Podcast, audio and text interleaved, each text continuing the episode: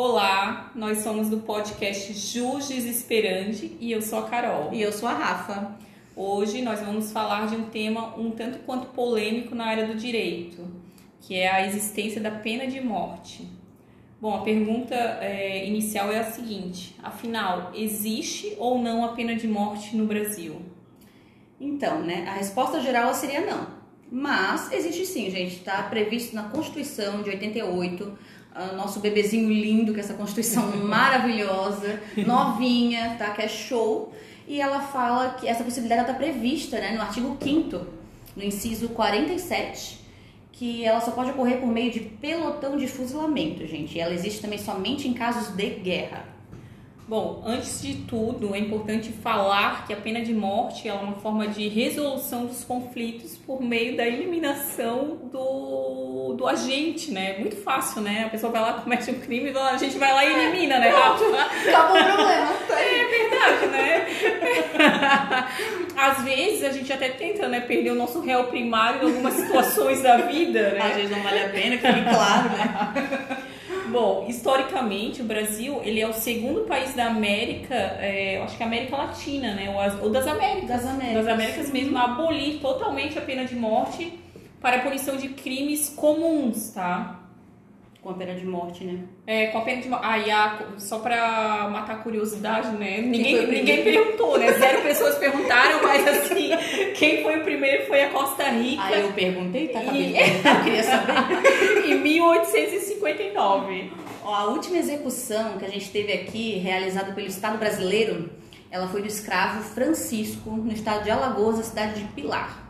Ela aconteceu no dia 28 de abril, ó, esse mês está fazendo aniversário, 28 de abril de 1876. Ele foi condenado à forca, gente, na época. Ele era um escravo, né? E ele matou a pauladas e punhaladas um dos homens mais conhecidos e mais famosos da cidade. Ele e a mulher dele, que na época eram senhorios, né? Eles eram, ou seja, os donos, né? Do escravo Francisco. E ele foi condenado de acordo com uma lei que eu deixa eu até pegar aqui para vocês para ler, é a lei 4 mil, é a lei 4 de 1835, o artigo 1 que falava assim, ó: Serão punidos com a pena de morte os escravos ou escravas que matarem por qualquer maneira que seja, propinarem veneno, olha só, ferirem gravemente ou fizerem outra qualquer grave ofensa física a seu senhor, a sua mulher, a descendentes ou ascendentes que em sua companhia morarem administrador, feitor e as suas mulheres que com eles viverem. Ah, se matasse o escravo, não, não sofria pena de morte, não, né, Rafa? Não, era aplaudido praticamente, é. né?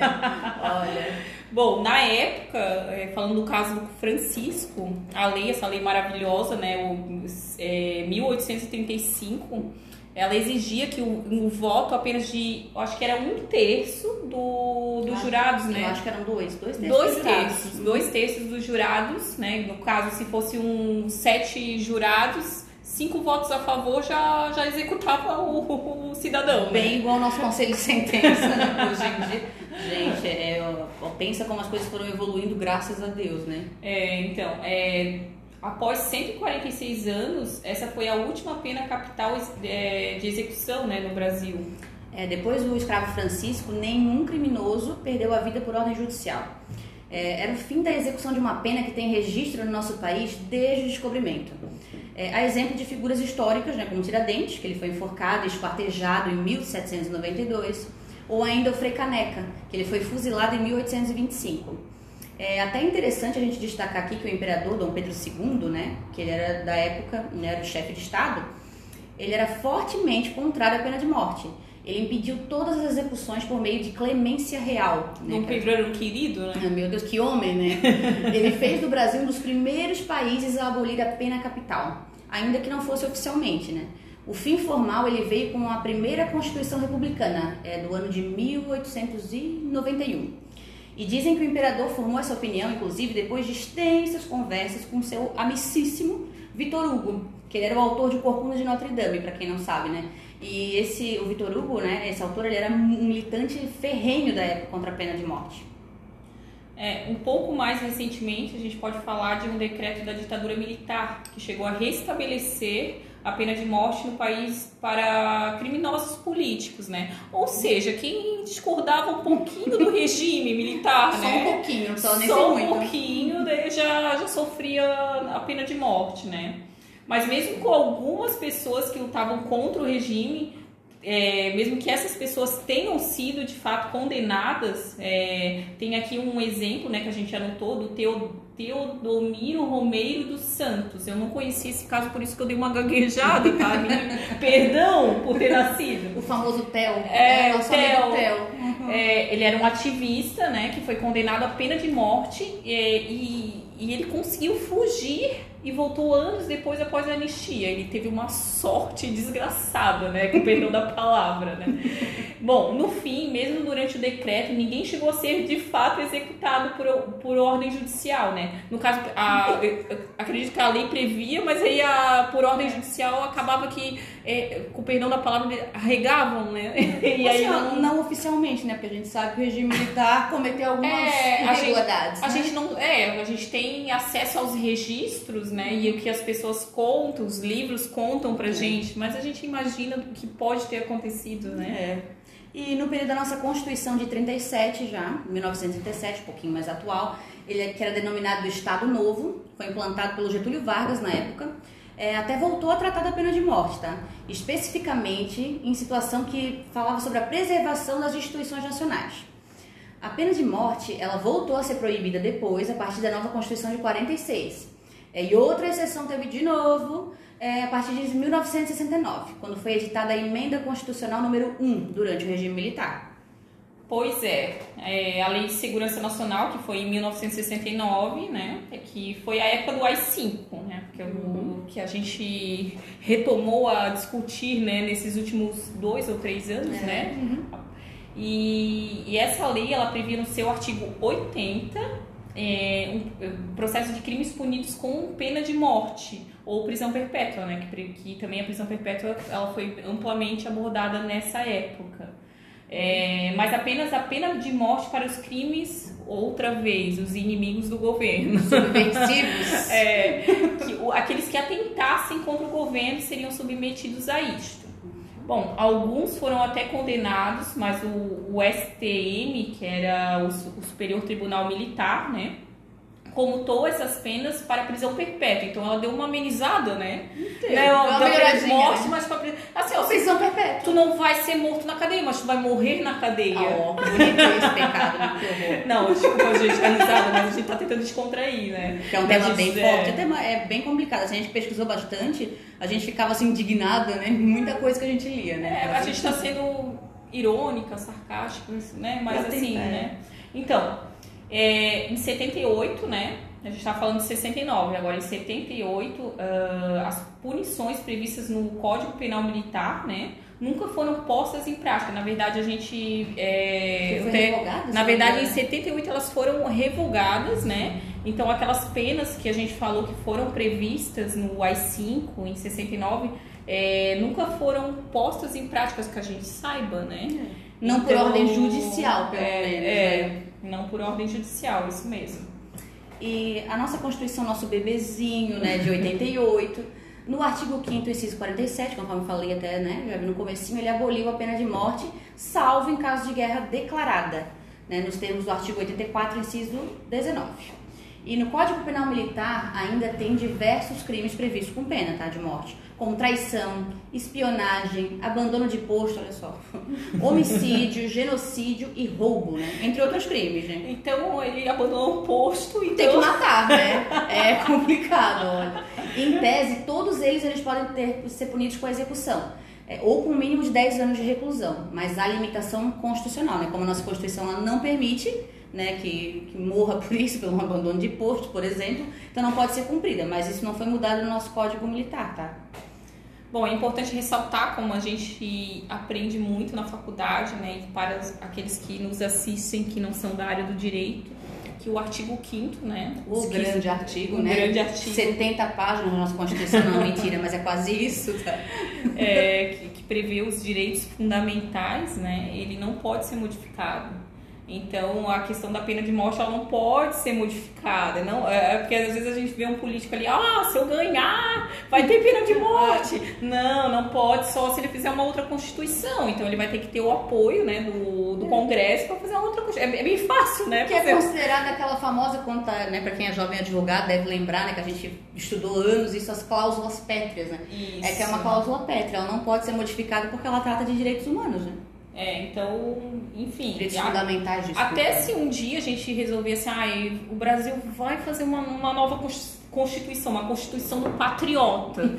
Então, mesmo assim, a gente vai ter que pensar que o Brasil ele, ele pertence a tratados internacionais, né? Então, o Brasil ele faz parte do protocolo da Convenção Americana de Direitos Humanos para a abolição da pena de morte, que ela foi ratificada em 96.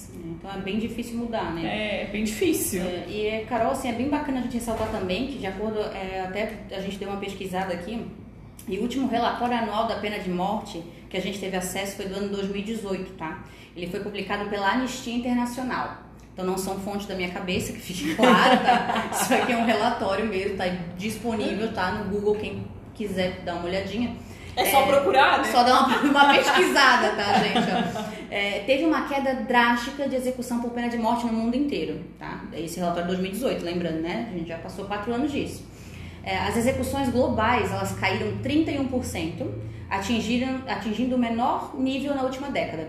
E, em contrapartida, países como Japão e Estados Unidos, eles tiveram um aumento nas execuções. E nesse ponto a gente destaca que a guerra contra as drogas é um fator muito importante, né?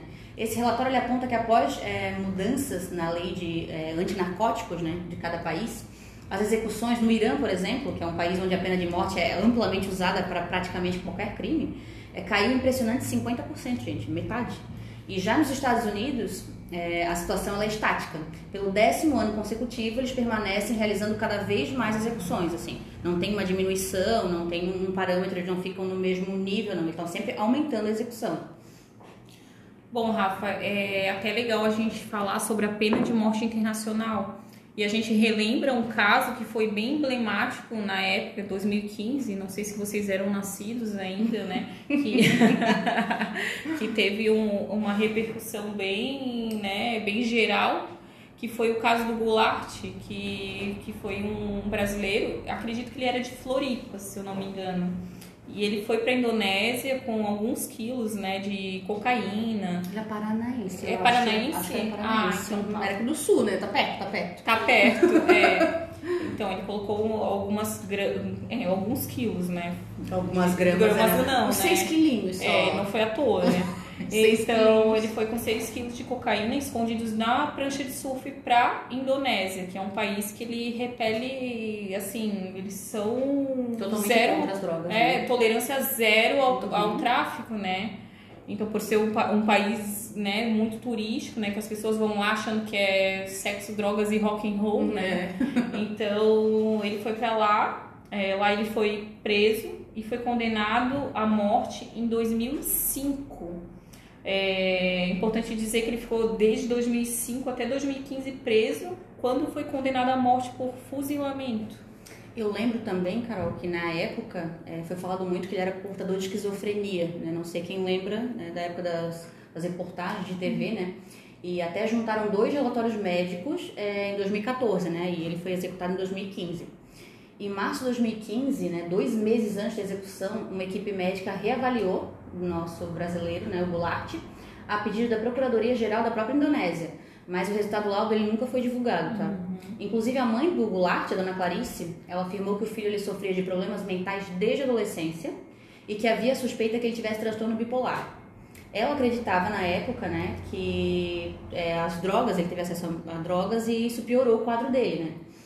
Ela acreditava que o filho também ele foi aliciado por traficante é, internacional justamente ao estado mental dele. Ele acreditava em todo mundo e se contasse uma teoria para ele da conspiração, ele acreditava e ia até o fim. Então ela acredita que isso aí foi uma coisa que é, corroborou muito né, com a situação dele. É, muita gente é, foi seduzido né, pela questão do tráfico internacional, né, por ganhar significativas quantias para poder né, fazer uhum. esse, esse transporte. Pra né? a mula né, do tráfico na época. Né? É, inclusive, na prisão do Goulart, ele dizia ouvir vozes, né, vozes de satélite, né? Ele falava uma... Eu lembro, né, de uma... De uma Foi amplamente divulgado nessa é, né? Fantástico né? abordou muito isso, uhum. né? Foi uma coisa... Ele contava histórias completamente surreais e desconexas, né, com a nossa realidade ele se recusava a ser um avaliado, ele ser avaliado no hospital, né? Porque ele dizia que, que isso tudo era verdade, então ele não, não queria se submeter a exames psiquiátricos, né? Ele achava que ia matar ele, eu acho, no hospital, né, é, né, também. Enfim. É, além disso, nunca tirava da cabeça um boné virado para trás, né? Que até, até quando a gente é, via, eu lembro muito bem, né? Que não muito bem, né? Porque já fazem já faz uns 5 anos, né? Sete, Sete né? anos, 2015, né? Que ele colocava um boné para trás que ele parecia um menino mesmo, né? E ele dizia que esse boné, eu acho era um que capacete de segurança era como se fosse um capacete de segurança para ele, uhum. para proteger ele, né?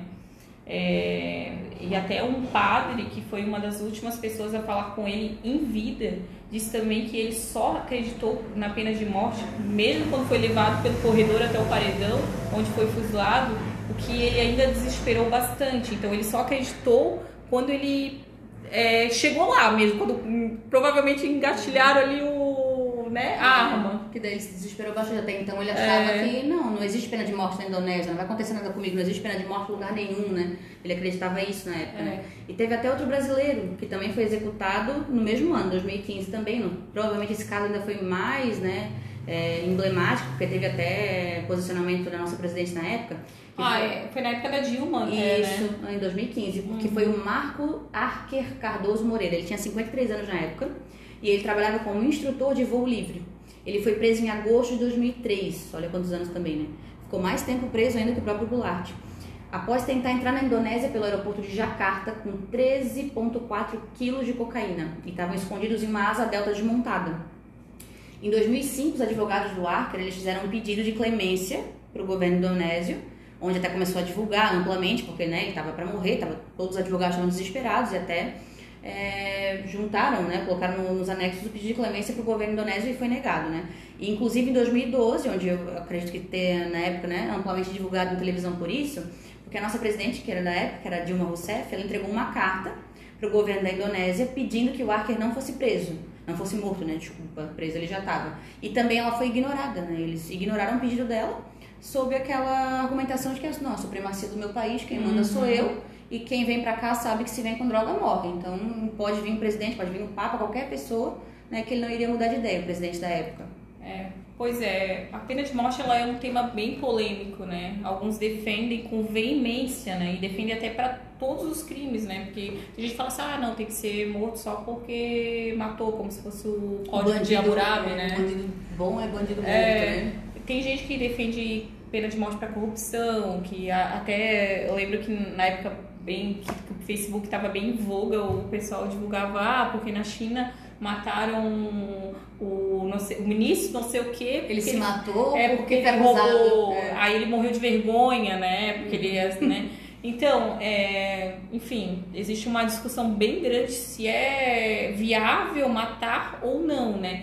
É viável, será, colocar todo esse poder na mão do Estado para matar alguém? Tirar uma vida, né? Complicado. É, e o Estado? O Estado hoje. Quem está no Estado? A gente não fala tanto de corrupção, né? Quanto a gente vê de corrupção no Estado brasileiro. Então é complicado é. botar para uma pessoa, digamos assim, corrupta, né? O que está sendo investigada por isso, para decidir se uma pessoa tem que viver ou morrer. É. É complicado de falar de pena de morte no geral, gente. É, é importante falar que a gente não está aqui para juízo de valores, né? É, não, a gente não está aqui para dar nossa opinião pessoal de nada disso, né? Mas é, é um tema que ele é polêmico justamente por isso, que ele é complicado. Se for parar para pensar, né, a pena, é, a pena de morte ela é a pena máxima que pode ser conferida a alguém, que é tirar a vida dele. Tirar uma vida é complicado, principalmente se a gente for levar em conta no, no cenário do nosso país, por exemplo, o nosso atual sistema judiciário. Ele ainda comete inúmeros erros é, tem prisão ilegal, condenação de inocente, e não são raros esses casos, não, gente. Não é uma coisinha que a gente vê no Fantástico uma vez a cada três anos, não. A gente vê na TV hoje em dia diariamente é, esse, esse, tipo de, de coisa, de gente sendo condenada, gente inocente, passa anos na cadeia. E a gente que é operador do direito mesmo, a gente vê isso basicamente todo dia. Não existe dinheiro no mundo que pague os anos perdidos da tua vida encarcerado principalmente por um crime que tu não cometeu. Exatamente, né? Já a perda da liberdade, ela já é um, bem, né? Um dos bens maiores que são retirados quando é condenado por um crime, né? Então, assim, é, a gente fala, vamos voltar, assim, vamos falar um pouco do nosso sistema carcerário, né? Nosso sistema de carcerário ele é amplamente precário, né? Claro, né? Salvo exceções, a gente tem muitas exceções, mas a gente, se a gente for colocar assim em porcentagem, uma balança, uhum. a maioria é muito precário. Então, o que a lei diz, né? Porque a LEP é muito bonita. Se a gente fala, ah, porque o Brasil tem que ter lei. Não, o Brasil tem lei. Isso não é aplicada. Tenho uhum. certeza que o Brasil tem uma LEP bonita, a gente tem, ela só não é aplicada. Então, um, uma lei que é para preparar o condenado a uma determinada pena, ao convívio da sociedade, ela não, não se aplica, né? É, até mesmo porque é, era bem interessante a gente falar também que o, a, a, função, né, principalmente do, da condenação da pessoa, pessoa ir para um presídio, é ressocializar essa pessoa. Essa pessoa vai voltar para a gente. Não existe prisão perpétua no Brasil. Então essa pessoa vai voltar pra gente. A gente não quer que ela volte pior do que ela estava. A gente quer que ela vá cumprir a pena dela e volte é, melhor, né? Uhum. Porque ela vai, a gente vai esbarrar com essa pessoa na esquina no outro dia. Então é complicado, né? Gente, só que em vez de ressocializar, a gente vê que hoje em dia no nosso país existe muito punir. A gente quer punir, punir, punir sem é, lembrar que essa pessoa vai voltar pra gente, vai voltar pra sociedade. Imagina que a gente coloca, ah, a gente vai punir do jeito que a, a sociedade está clamando, que ah, o pessoal está clamando, vão punir ele da forma que eles querem. Ah, eu vou botar ele a apanhar todo dia, a sofrer humilhação, etc, humilhação. Mas um dia ele vai voltar, porque infelizmente a gente não tem pena perpétua. Então a gente precisa preparar o retorno. Bom, eu vou, eu vou falar uma coisa, eu peço vênia é, aos psiquiatras, psicólogos, as pessoas que são especialistas na área. Porque assim, eu acho assim, a gente não tem também que ficar dando muita opinião a coisas que não, não são das nossa, nossas áreas, né? Como eu, às vezes eu fico chateada com alguém que quer dar uma opinião sobre direito e às vezes não é da área, ou alguém que, né, enfim, cada um no seu quadrado, certo? É. Então, é, é, eu volto, né, o que eu estava falando, né? A questão dos estupradores ou pessoas que cometem crimes que são bárbaros, que a gente pensa como uma pessoa poderia cometer esse crime, né, tão bárbaro, um, né, um estupro, às vezes um, né, uma pedofilia e tudo mais. Porém, a nossa lei ela também prevê a internação, né, Rafa? É. Então, assim, ó, não é que ah, porque não então vai no meio da sociedade, né? Ele não vai, vai afastado. Então, é, é uma lei diferenciada, né, que ela prevê internação, tratamento, né, médico, assim, infelizmente a gente tem uma lei, mas é, muitas vezes a política pública, o executivo ele não, ele não aplica, mas a gente tem essa lei, né? Que aplica medida de segurança enquanto o preso ele tem aquela periculosidade para o retorno da sociedade tudo mais.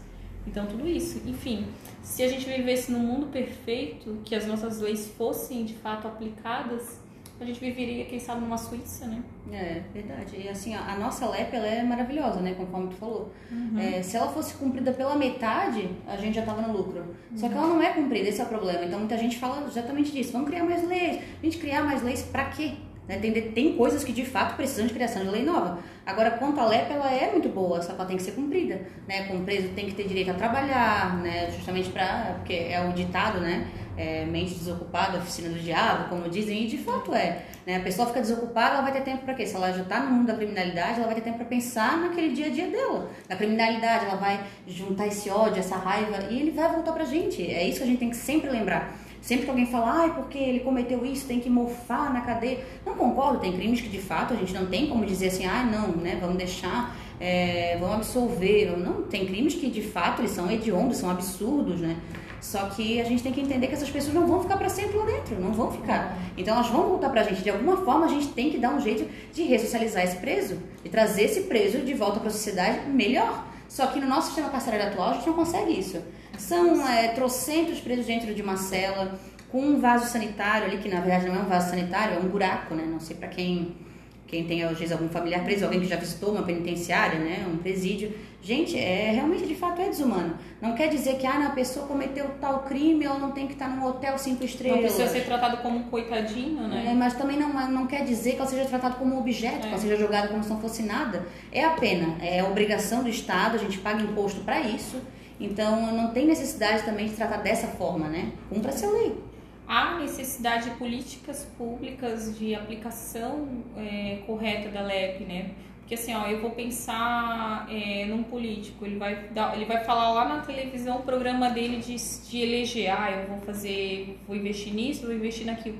É óbvio que ele não vai falar que eu vou investir em cadeia. É. Ele não vai falar, porque é a última coisa que o cidadão quer. Tá Mas o cidadão ele tem que pensar que enquanto que, enfim, é, claro que tem que ser investido, tem outras prioridades, mas assim, ó, a gente tem um dinheiro público para isso, né? Então, é, quanto mais a gente investir na aplicação correta da LEP, na construção do, dos, dos estabelecimentos penais adequados, né? É, nas corretas instalações, enfim, nos preceitos que a LEP mesmo fala ali, né, da separação, né, e tudo mais, a gente reverte isso para uma sociedade mais é, com uma paz, né, uma sociedade mais justa, com paz, de repente um, um preso, é, enfim, eu, é, eu trabalhei no sistema carcerário, né, e eu passei, eu vi um pouco do que acontece, né? Embora eu tenha colegas que saibam mais que eu, né? Eu humildemente estou falando da minha experiência em sete anos, né? Então eu vi é, exceções dali saindo pessoas qualificadas, pessoas, ah, de repente fazer um curso lá em soldador, uma coisa que de repente é escassa no mercado. As pessoas saíam com o seu diploma do curso técnico, do curso de faculdade e tudo mais. E de repente isso, né? Se, o, se ele sair melhor, pelo menos do que ele, então um pouquinho melhor. Já tá no lucro, já com tá certeza. no lucro.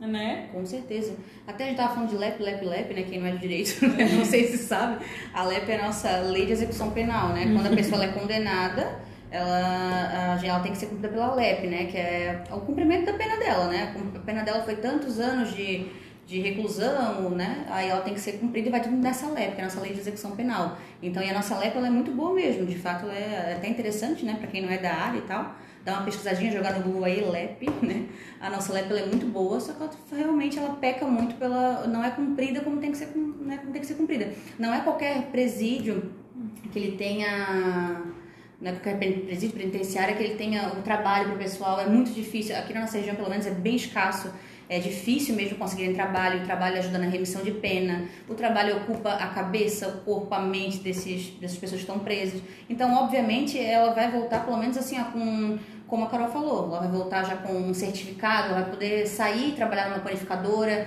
sair trabalhar em uma metalúrgica, né? Nós temos até o presídio industrial aqui em Joinville, que é no nosso estado, né? Que ela é referência no Brasil todo, né? Inclusive, para muitas empresas, elas é, trazem esses funcionários, né, que eram ex-presidiários, que conseguiram cursos técnicos e são excelentes profissionais lá dentro. É, exatamente, né? Então, é, enfim, é, outra coisa que eu queria falar, que às vezes a gente coloca muito a expectativa em cima do, do gestor público, ah, eu, porque o gestor público ele tem que fazer tudo, mas a, a LEP, ela prevê que existe é, o conselho da comunidade, que é, um, que é a previsão de a comunidade fazer um conselho para poder atuar junto ao sistema prisional. É, o judicial... E não é postando no Facebook, tá, gente? É, é indo lá formando conselho mesmo. É, eu, eu sei que em Brusque tem um conselho da comunidade, tá? Mas é, não, não tenho conhecimento de aqui em Itaja, na, reuni... na região de Itajaí ter, sabe? E atua muito, tá? Muito bem e, e, e enfim, é, tanto o conselho da comunidade, o judiciário, tá? O, o juiz de execuções penais, ele tem que ser atuante na execução penal o promotor. Então, assim, ah, é porque só o governador, só o secretário. Enfim, é uma atuação conjunta, tá? É uma atuação conjunta. Então, enfim, a gente não tem também que ficar colocando, é, elegendo culpados, né, é, Rafa? É, jogar a culpa para outra pessoa é sempre muito mais fácil do que assumir a nossa, né? A Exatamente. gente também tem esse, a gente é a sociedade, nós fazemos parte da sociedade. Então a gente tem que sim botar a mão na massa e ir atrás. É isso que a gente tem que fazer. Então, é, só para resumir o que a gente falou hoje, a gente contou uma breve, a gente fez um breve histórico, né? Sobre a pena de morte no Brasil, sobre as penas. É, enfim, a gente não falou também das outras penas cruéis, a gente só falou uhum. da pena de morte, mas se vocês forem pesquisar sobre as penas cruéis, eu acho que se eu fosse escolher, eu acho que me fuzila logo, tá? Me olha, me dá um tiro logo, porque eu não quero sofrer essa pena. Então, assim, a gente tem que parar um pouco para refletir né? E ver o que a gente quer, né, para o nosso país. A gente tem aí, aí 500 anos, né? A gente tem muita um, um país relativamente novo frente ao é. mundo aí, né? Que é a Europa ali milenar. Então a gente tem muito o que aprender. É não a gente querer um extremo, né? Não, a gente, não adianta também a gente querer tudo muito brando, mas não adianta a gente querer, ai, tem que matar, matar todo mundo. Também não dá. Tem que ter né? um equilíbrio em tudo, né? É. Com certeza. Então, gente, muito obrigada por terem ouvido a gente, né? Muito obrigada. Perdão, né? Desculpa qualquer coisa, né? É que falar de tema polêmico é bem complicado. É bem né? complicado. Mesmo não dando a nossa opinião pessoal, assim, né? Tipo, Estamos ah, nervosas. É, se você, ah, meu Deus, é, sou a favor, sou contra. A gente não tá aqui pra isso mesmo, porque a gente é operador de direito, a gente tem que ajudar a cumprir a lei, a gente não tem que ficar dando nossa opinião pessoal de nada, né? Sobre isso, principalmente em podcast. É que vale a pena a gente conhecer um pouco, né? É, saber, porque assim, quando a gente vai dar opinião de alguma coisa, a gente tem que pesquisar. A gente não pode opinar alguma coisa porque a gente ouviu falar, né? A gente tem que ir atrás. Então, mas eu acho que a gente, como operador de direito, a gente tem que se ater à lei, de fato, né? Então, é bem complicado falar de tema polêmico assim, né? E a gente tem outros temas para trazer em outros podcasts que são ainda piores, né? Que é um tema que causa bastante briga nos grupos de família, né? A gente quer isso, né? A, a gente quer, a treta, né? Quer, a gente vai ser o, a gente vai mudar o nosso nome para tipo, um podcast do Ratinho. De caos, né? né? A gente gosta. Vamos fazer um, um exame do DNA já, né? Revelar o exame do DNA. Muito obrigada. A gente quer agradecer por todo mundo que tá ouvindo. A gente tá tendo cada vez mais um, um crescimento de ouvinte, de seguidor. Muito Ai, obrigada. Tô, tô muito grata. Também muito. tô, tô bem feliz, gente. Isso motiva a gente a continuar cada vez mais. Semana que vem a gente vai trazer outro convidado também, que também é surpresa. Né? A gente fala surpresa, mas né, até o final da semana já tá ali né? no, no nosso Insta, que é arroba pod, né, com demudo, Jus Desesperante. Segue a gente lá. E clica no sininho também. Isso, né? clica no sininho pra seguir a gente, pra ouvir. Clica em tudo, gente. Dá dúvida. Se tiver que só não cliquem em parar de seguir. Pelo né? amor de Deus, deixa de seguir a gente, tá? Mandem seus comentários, suas opiniões, perguntas temas. A gente recebeu semana passada bastante tema. Depois do nosso podcast com os advogados criminalistas, a gente escutou bastante que o pessoal quer atuação em tribunal do júri. A gente também já tá ah, A gente vai isso. fazer um parte 2, né? Vamos fazer um parte 2. A gente dois. tá já negociando a propina pra ela. Né? fala, o doutor Ilderlé e a doutora Aline. Quanto vocês é. querem? Vem pra cá, tá? Porque o pessoal falou muito bem, já querem parte 2, a gente vai falar, a gente tá bolando já isso pra Isso é brincadeira, tá? Pelo amor de Deus. Porque a, a, gente só paga aqui com um vinhozinho, né? Quem quiser vir vai ter um vinho pra beber com a gente. Um amendoim também, né? Pra acompanhar, ah, né? Bom, pra né? ninguém sair como alcoólico no SAMU, né? Também daqui, né? A gente não sabe como cada um atura a bebida no seu corpo, né? E a gente tá bolando isso, em tribunal de júri que é, é uma coisa que é bem detalhada, né? Então a gente tem que bolar com calma essa parte aí. A gente tem outros temas também. Mas o nosso convidado, convidada, não sei né, quem será. Quem será, né? Da semana que vem é uma pessoa que é sensacional, vocês vão adorar. Extremamente é. inteligente, que é um tema que a gente não falou daqui a, né, até agora. É. Então vocês vão gostar bastante, né? Só tenho a agradecer pra vocês. Muito obrigada, a gente até a próxima quinta. Um beijo a todos, até a próxima quinta. Tchau, tchau. Tchau, tchau.